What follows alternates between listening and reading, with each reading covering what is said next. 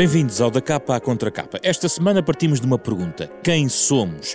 Quem somos é a pergunta que está na base também da próxima conferência da Fundação Francisco Manuel dos Santos a celebrar este mês os 10 anos da Pordata.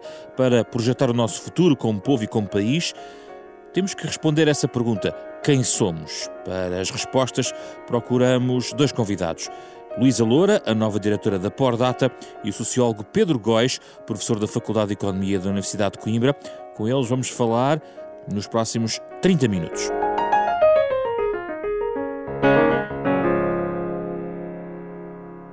Muito obrigado pela vossa presença, é um gosto recebê-los aqui eh, no nosso programa da capa à contra capa.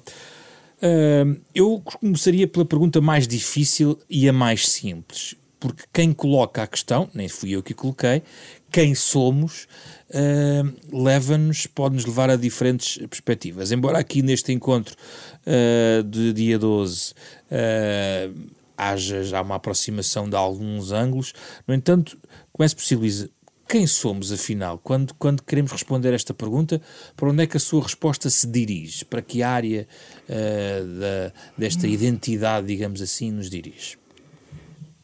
Eh, eu trabalhei oito anos, como disse, em, eh, com os números da educação eh, e, e isso é que me permite dar uma resposta um bocadinho restringida. Aliás, eu julgo que cada pessoa, cada um dos nossos uh, decision makers e, e, como é que se diz? Peço desculpa. Uh, os pensadores, nossos uhum. pensadores, cada um terá o seu contributo, uh, dependendo da área onde trabalhou, não é? Saber exatamente quem somos todos, como Portugal, uh, não é fácil, realmente é uma pergunta que pode ser difícil. Em relação à educação, eu vejo que Portugal é o país que mais tem acelerado nos últimos 40 anos uma corrida que é a corrida da escolarização da população. Portanto, Portugal estava muito atrasado, mas não era o único país que estava atrasado em relação aos países da Europa Central. Uh, e Portugal é, é, o país que mais tem acelerado. E eu vou dizer isso com números. Portanto, uhum. esta foi uma aposta um, ehm, que, um, ehm, que se nota já, em termos de números, na população ativa jovem. A população ativa jovem, há 40 anos, tinha em cada quatro jovens, três não tinham ensino secundário. Hoje em dia temos exatamente o oposto. Em cada quatro, três já têm o ensino secundário. Uh, e sabemos nós que o avanço na educação é sempre naturalmente lento e, portanto, isto foi realmente um, uma, um caminho de grande sucesso e também dizer que, muito brevemente, nós estaremos em linha com os restantes países europeus. Do ponto de vista da escolarização? São da população ativa jovem. Nove em cada dez com ensino secundário. E, e isso vai ser importante, de facto, em termos de quem somos e quem de somos, onde podemos somos, ir. Somos um povo escolarizado. Ainda vista... vamos ser. Vamos ser. Vamos ser. Porque a população ativa jovem é um um leque etário dos 25 aos 35, não é? Uh, escolarizar o resto da população toda uh, é mais difícil. Claro. E, Mas isso coloca-nos em linha, pelo menos, com os nossos principais parceiros? E... Nessa, nessa escalão etário, sim. Hum. Completamente. Quem somos, Pedro Gás? Bem, no meu caso, eu, eu, talvez remetesse para um outro campo. O, o que é que não somos? Não somos uma população homogénea, Somos uma população com muitas heterogeneidades, desde logo étnicas, eh, também ao nível, obviamente, da educação, da riqueza. Somos uma ínfima parte do que é o mundo, numa população de 7 mil milhões, nós somos uma gotinha d'água e, portanto, não somos um retrato do que é o mundo, mas o mundo é um bocadinho uh, aquilo que nós queremos ser e, como, como disse aqui a Luísa, queremos comparar-nos com os melhores né, em termos dos indicadores de escolarização, de qualidade de vida, de segurança. Uh, e, portanto, vamos seguindo esse caminho e temos feito uh, nos últimos 40 anos o que outros países demoraram 150 anos, provavelmente, a atingir. Portanto, somos uma população muito diversa hoje em dia. Está também a referir-se a uma certa aceleração uh, daquilo da nossa própria nosso próprio país, não só apenas da educação, mas noutros planos. Em, em todos os planos, inclusivamente no, nos planos da nossa diversidade, do, do, que, do que nos tornamos. Talvez num determinado momento nos tivéssemos imaginado como sendo um, um, um povo singular. Hoje não, hoje afirmamos como sendo um povo fruto da diversidade que nestes últimos 40 anos acelerou com, com os portugueses que saíram e regressaram, com as populações que nos escolheram para aqui morar, pelo nosso cruzamento com as culturas um pouco por todo o mundo. Somos hoje um bocadinho dessa, uh, desse resultado. E acha que isso está estabilizado na nossa identidade? Não, eh, e esse é um dos pontos interessantes, não, não vai nunca estabilizar. A diversidade é uh, uma característica da nossa dinâmica. E a nossa dinâmica é aquilo que implica a nossa diversidade. E, portanto, há aqui uh, este par, que eu acho que é um par virtuoso, dinâmica e diversidade uh, tornam-nos diferentes do que éramos há 40 anos, melhores, por exemplo, nestas questões da saúde e da educação, não necessariamente melhores noutras, noutras questões. Hum, concorda, Luísa? Eh, eu uh, tenho tendência a concordar totalmente, principalmente em, em, concordar que a preparação destas nossas gerações novas uh, que vão conseguir que o país se adapte uh, e mantenha a diversidade. Eu estou em crer que, que de facto isso eh, vai acontecer uh, e tenho muita esperança mesmo na, na nova, na, nesta nossa nova geração.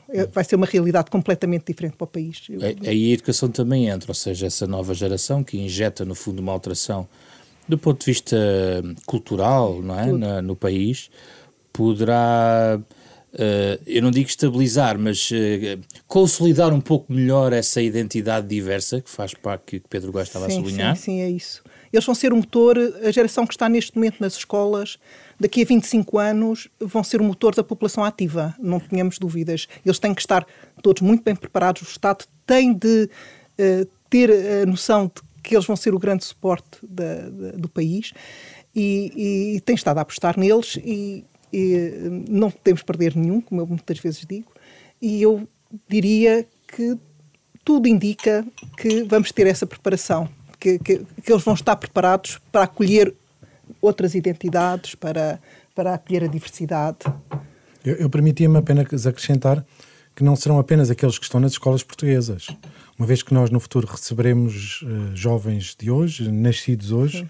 que estarão nas escolas dos mais diferentes países do mundo. E, portanto, as escolas do mundo contribuirão também para aumentar a nossa diversidade, porque nos trarão outras uh, dinâmicas, outras capacidades de olharmos para esse mesmo mundo sobre outras perspectivas. É hoje muito interessante quando atravessamos Lisboa e se atravessarmos um eixo central de Lisboa, escutarmos tantas línguas diferentes é? que não estão uh, não estão na rádio, não, não estão estão aqui, estão aqui ao nosso lado, convivem connosco, fazem parte de nós embora às vezes nós uh, não sintamos ainda que também somos elas e que essas vozes também são aquilo que, que, nós somos.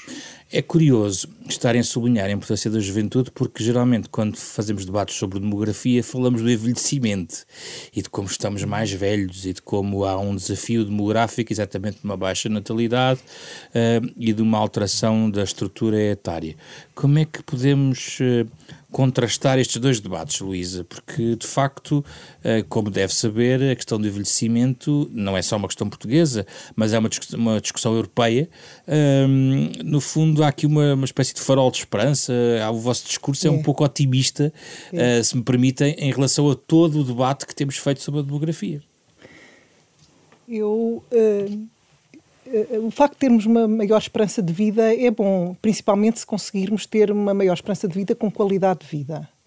E qualidade de vida em que as pessoas mais velhas consigam, eh, de facto, também eh, contribuir, não se demitir do papel que têm na sociedade.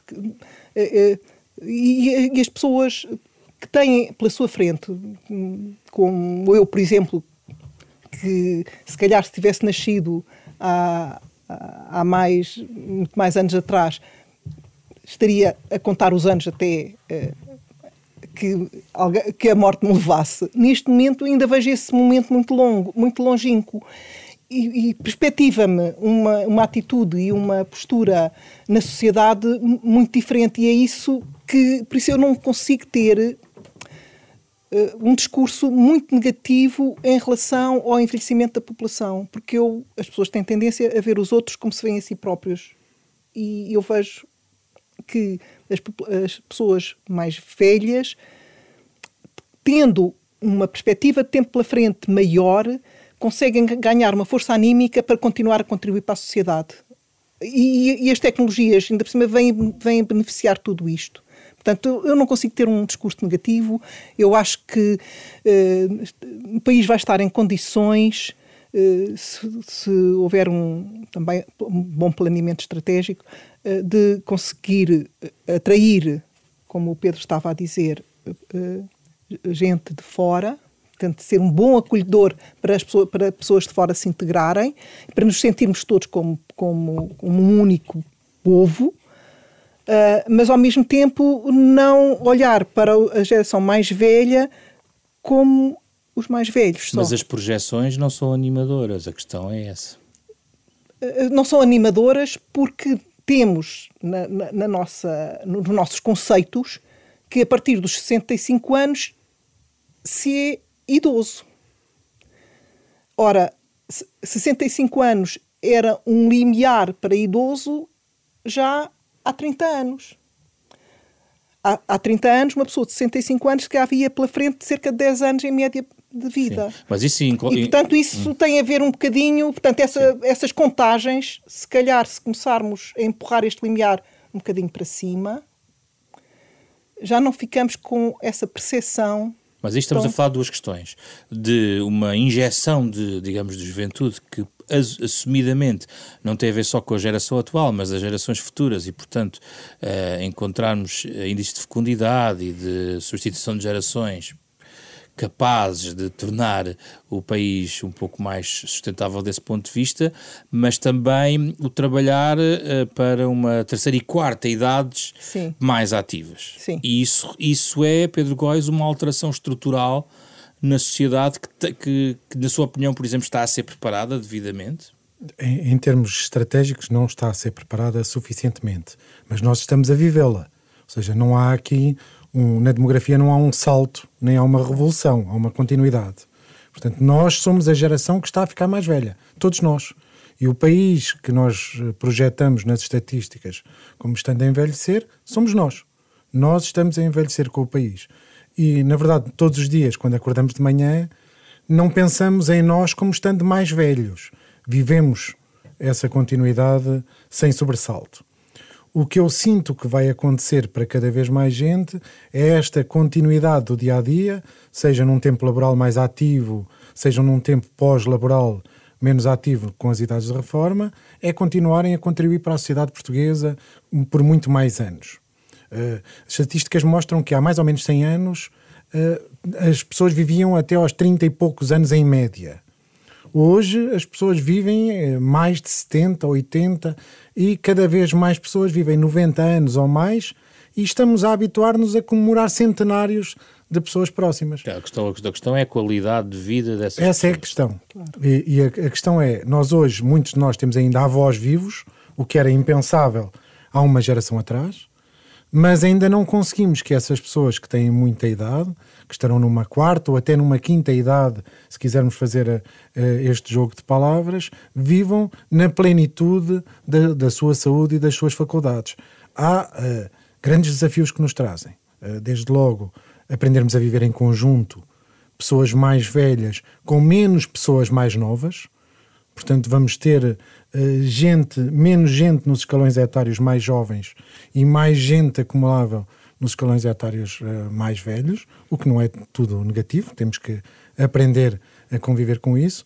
A segunda é, de facto, reestruturarmos o nosso Estado e a, as nossas estruturas sociais. E económicas. Para, e, obviamente, Porque económicas, para aprendermos a viver com isso. Com essa esperança de vida, não, não pode descartar pessoas aos 50 não anos pode. dos mercados laborais. Não pode. O, o, que é, o que é muito interessante, eu conto sempre uma história. Eu tenho um tio-avô, ou tinha porque já faleceu, que se reformou da polícia aos 43 anos e depois viveu até aos 92.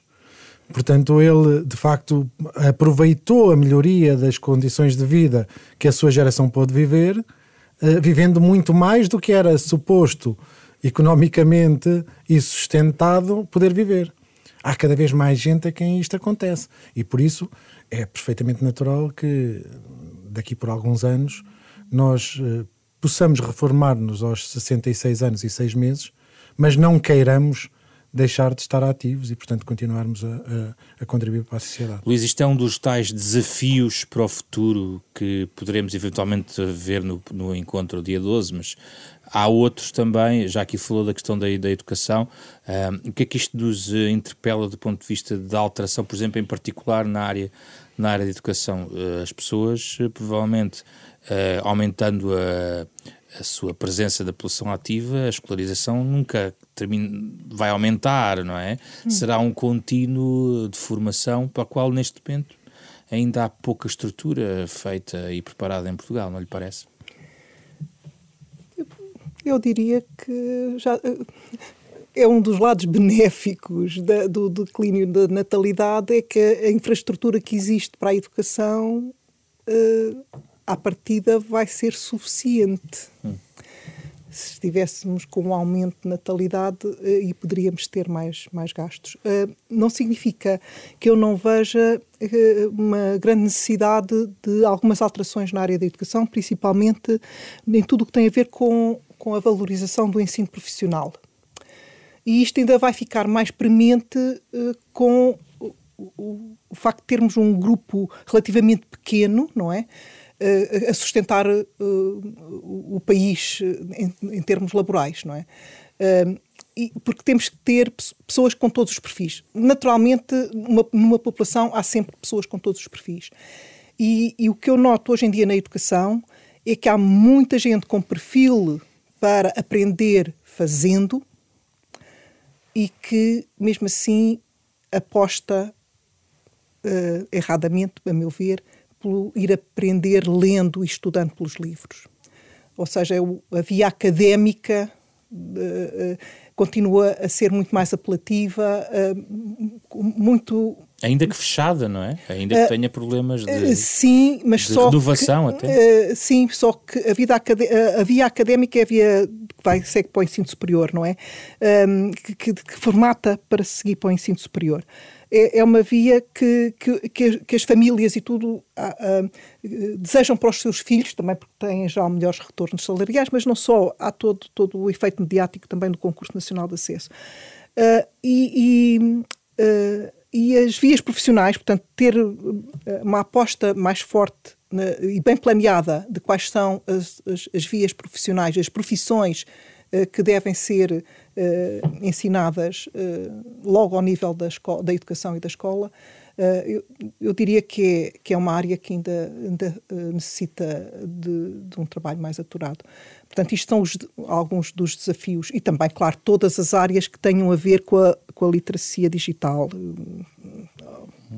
inegavelmente todas as pessoas E eu gostava de introduzir também a questão da ciência, Pedro Góes, porque entrando também em questões de fluxos de migrações, uh, alguns dos nossos quadros formados em Portugal emigraram uh, e coloca-se também a questão de saber emigraram num contexto também, muitos deles particular, até do ponto de vista económico do país, a questão coloca-se em saber se conseguimos absorver com o nosso tecido todos esses, esses quadros e também a capacidade de atrair quadros diferentes.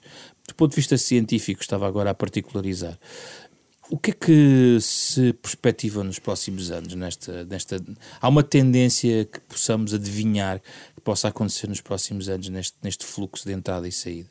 Bem, num mundo global e relativamente pequeno, quem tiver uh, características técnicas que são mais desejadas um pouco por todo lado, tem mais apetência para circular.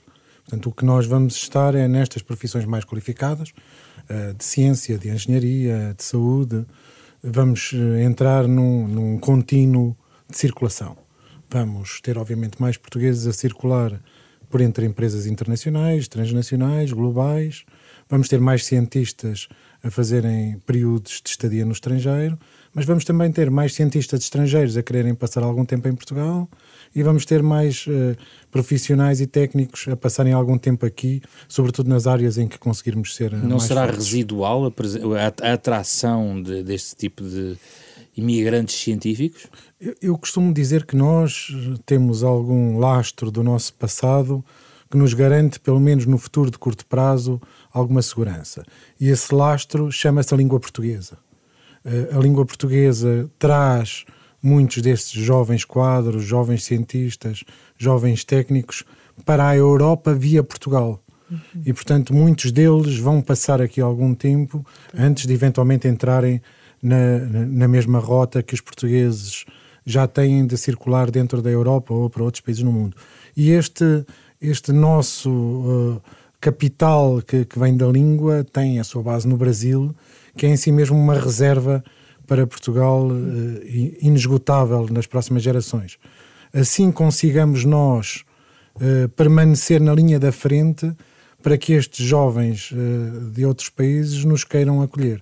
Há áreas onde isto já é muito nítido e onde, onde acontece, desde as mais populares, como o futebol, onde muitas vezes somos uma porta de entrada, às universidades, que temos cada vez mais estudantes estrangeiros e muitos deles acabam por, eh, por ficar aqui, e destes a maioria vem de países eh, lusófonos, a, mesmo às empresas que começam a ver Portugal como porta de entrada para um mercado gigantesco como é o mercado da Europa. Porque a estratégia das empresas não é estritamente lusófona, não, não é. tem sido. Não. não, não, a estratégia das empresas é global, como tem que ser, porque o mercado lusófono não é um mercado fechado. Portanto, a, a estratégia tem que ser de produzir para uh, onde está o cliente e o cliente pode estar um pouco em todo lado. A estratégia das universidades tem também que também tem que ser global. Um pouco. Tem obviamente que ser global e já é global. Atenção, nós hoje quando recrutamos uh, cientistas para os nossos melhores laboratórios, os concursos são internacionais e atraem gente um pouco de todo lado. Se calhar atraímos os mais jovens e não conseguimos ainda retê-los a meio da carreira ou atrair uh, os melhores de entre os melhores de cada geração. Mas, na verdade, a Europa perde para os Estados Unidos, toda a, toda a Europa perde ainda para os Estados Unidos ne, neste campo e para a China cada vez mais em áreas emergentes. Isso reproduz o quê? Que ganho reprodutivo, no fundo, traz para o tecido? É apenas de curto prazo? De... Mas, mas Na verdade, trará se... raiz ou é apenas uma placa giratória de passagem? Se for uma placa giratória, já é, é algo positivo mas também temos tendência a acreditar que os mais jovens têm as melhores ideias e as mais inovadoras.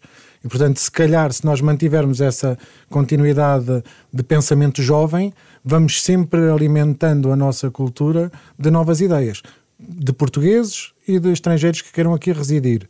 Temos depois que fazer aqui um jogo, que é um jogo difícil de, de ser feito e que, e que, obviamente, nos obriga a criar uma estratégia, que é de reter Uh, os portugueses que queremos que fiquem, aqueles que sentimos que nos fazem mesmo falta, de re fazer retornar aqueles que saíram, como disse bem, nos últimos anos, ao mesmo tempo que atraímos os estrangeiros. Portanto, há aqui vários planos nos quais temos que, que atuar em simultâneo e a todo momento. Ou seja, não é um trabalho que fique feito, é um trabalho que nos exige uma continuidade para as próximas décadas. Luís, o que pensa sobre isto?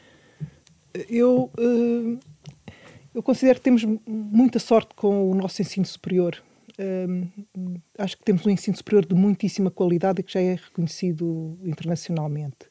O ensino superior nas áreas uh, mais duras, digamos. O outro também é bom, mas nas áreas uh, consideradas mais duras das tecnologias, das engenharias, mesmo da medicina. Uh, e, um, mas esse... temos tido problemas em reter algum Sim, mas, destes... mas um, não, o país não, não tem ainda não tem ainda uma estrutura económica para conseguir reter. Não, aí não, não, não podemos uh, uh, meter a cabeça na areia. De facto, não temos um, um, um tecido industrial e económico para reter uh, os génios, de facto, que, que vão, vão saindo das nossas universidades, muito porque também temos um corpo docente de imensa excelência nas universidades. Uh, e, e, portanto, isso está a ser reconhecido, e ao ser reconhecido, estes jovens saem, porque eh, isto é um bocadinho um efeito bola de neve, sai um ou dois do lado de lá, reconhecem que, que há uma grande qualidade, tentam atrair outros para fora. E, mas eu estou convencida que, lá está, à medida que formos tendo uma população mais escolarizada, também vamos tendo uma economia que consegue segurar melhor estes jovens e não só segurar estes, como atrair outros. não é? Porque hum, eu concordo completamente com o Pedro que é bom, é bom girar. É, é, saírem, voltarem a entrar, assim como virem outros, uh, porque a ciência evolui com a partilha de, de novos conhecimentos. O problema é essa Portanto, estrutura económica não os permite uh, retornar ao país, não é, de origem.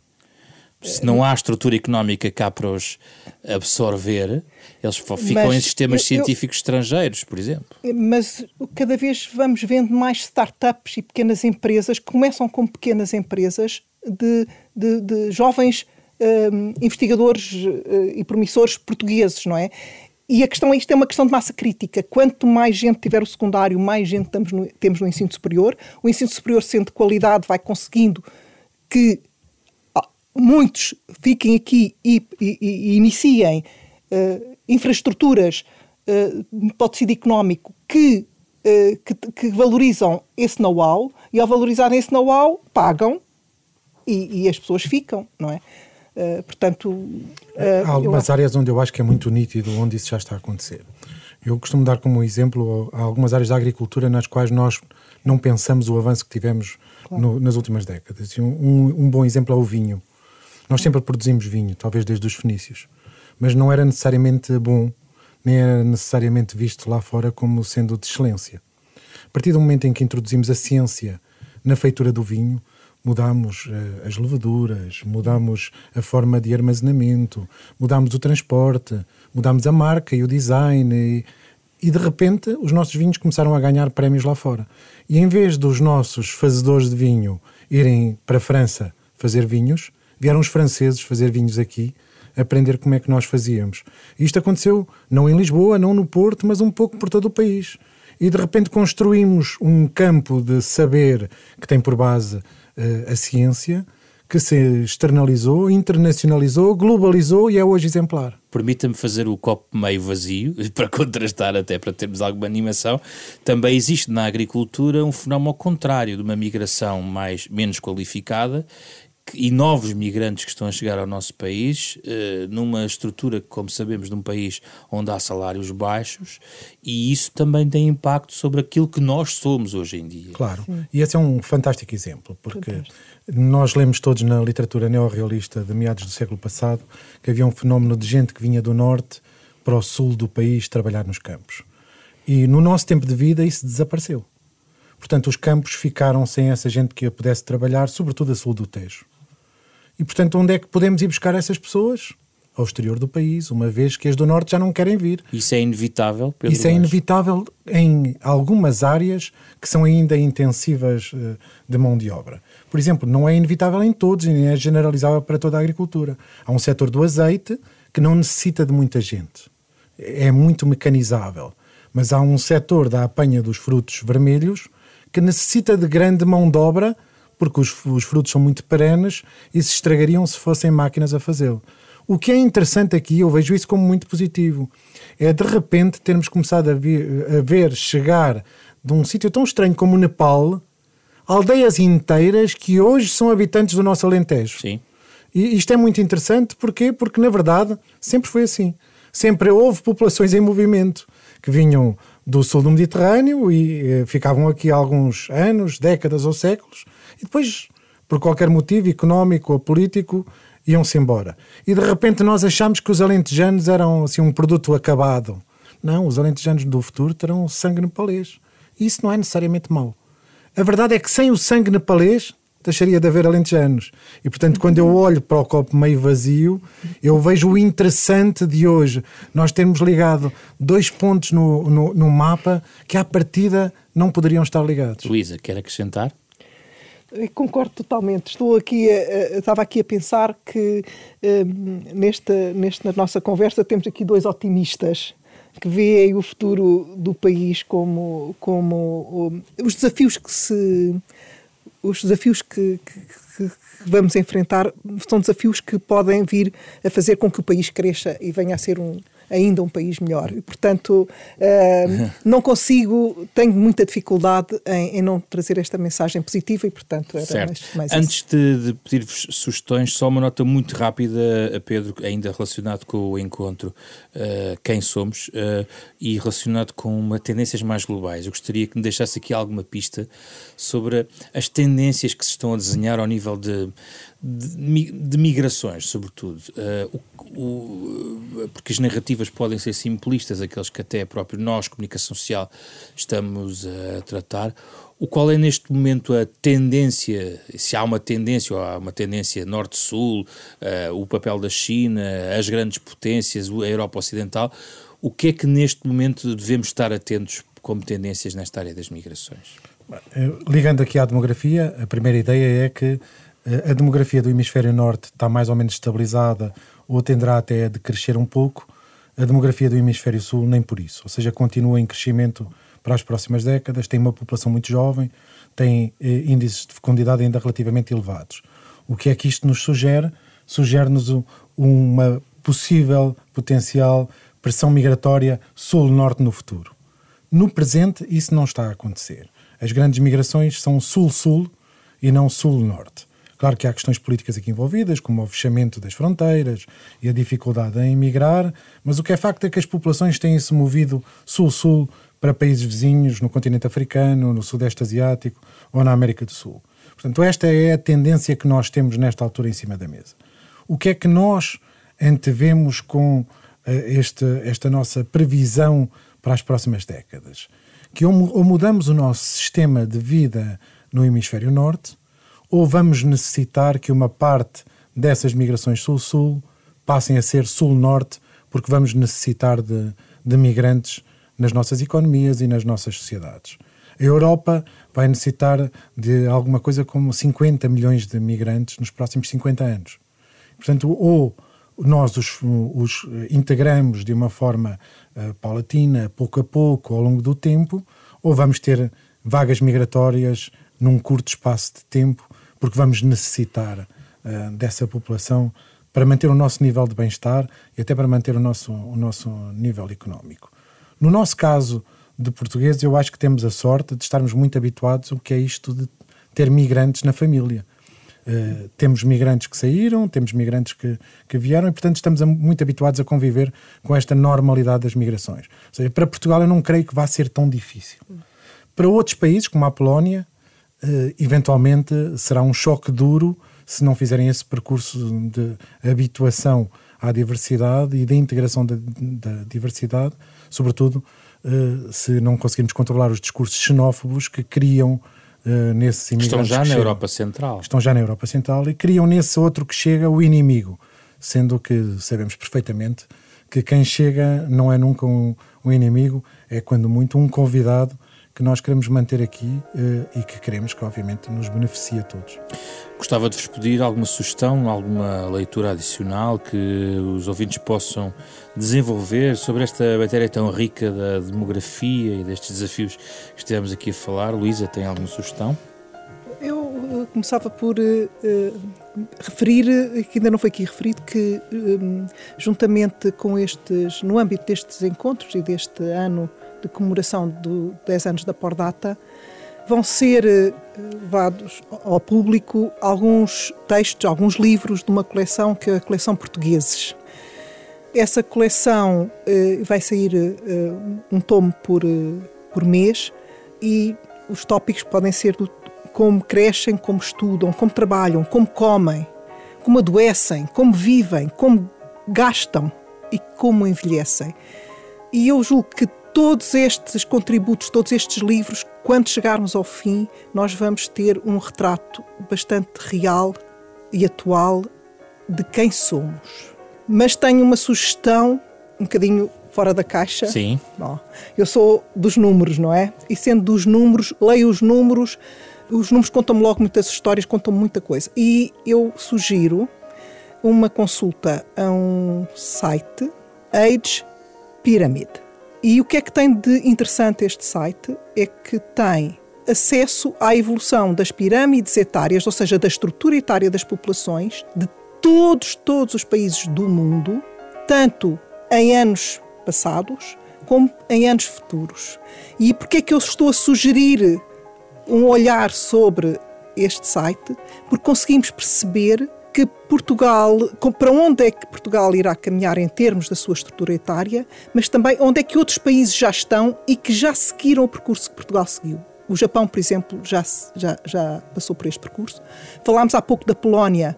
A Polónia está com uma estrutura semelhante à de Portugal e eu acho que percebermos como é que estamos em relação aos outros, nesse aspecto, é importante. Perceber que, de facto, é as previsões aqui na demografia são fáceis, mas também nos dão muita informação. Pedro Góis, a sua sugestão?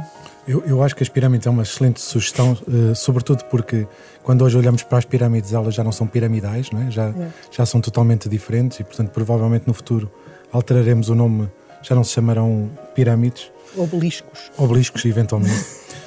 eu, eu sugeria algo relativamente diferente. O, o Miguel de Unamuno terá, terá dito que o racismo se cura viajando. E eu acho que a nossa identidade também se constrói viajando e que talvez seja o caminho para perceber quem somos, viajar um pouco dentro deste território que é Portugal e percebermos a diversidade que temos hoje.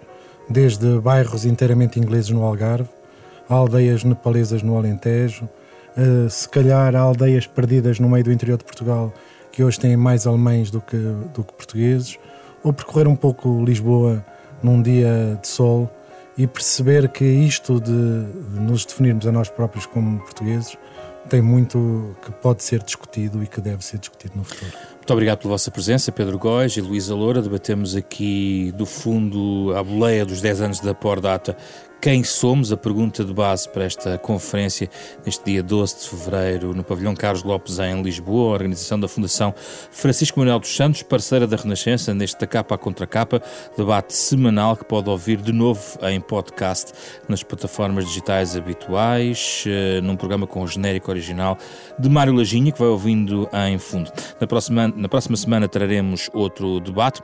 Este teve o trabalho de Carlos Vermelho, André Peralta, na Marta Domingos e José Pedro Frazão. Regressamos então no próximo sábado.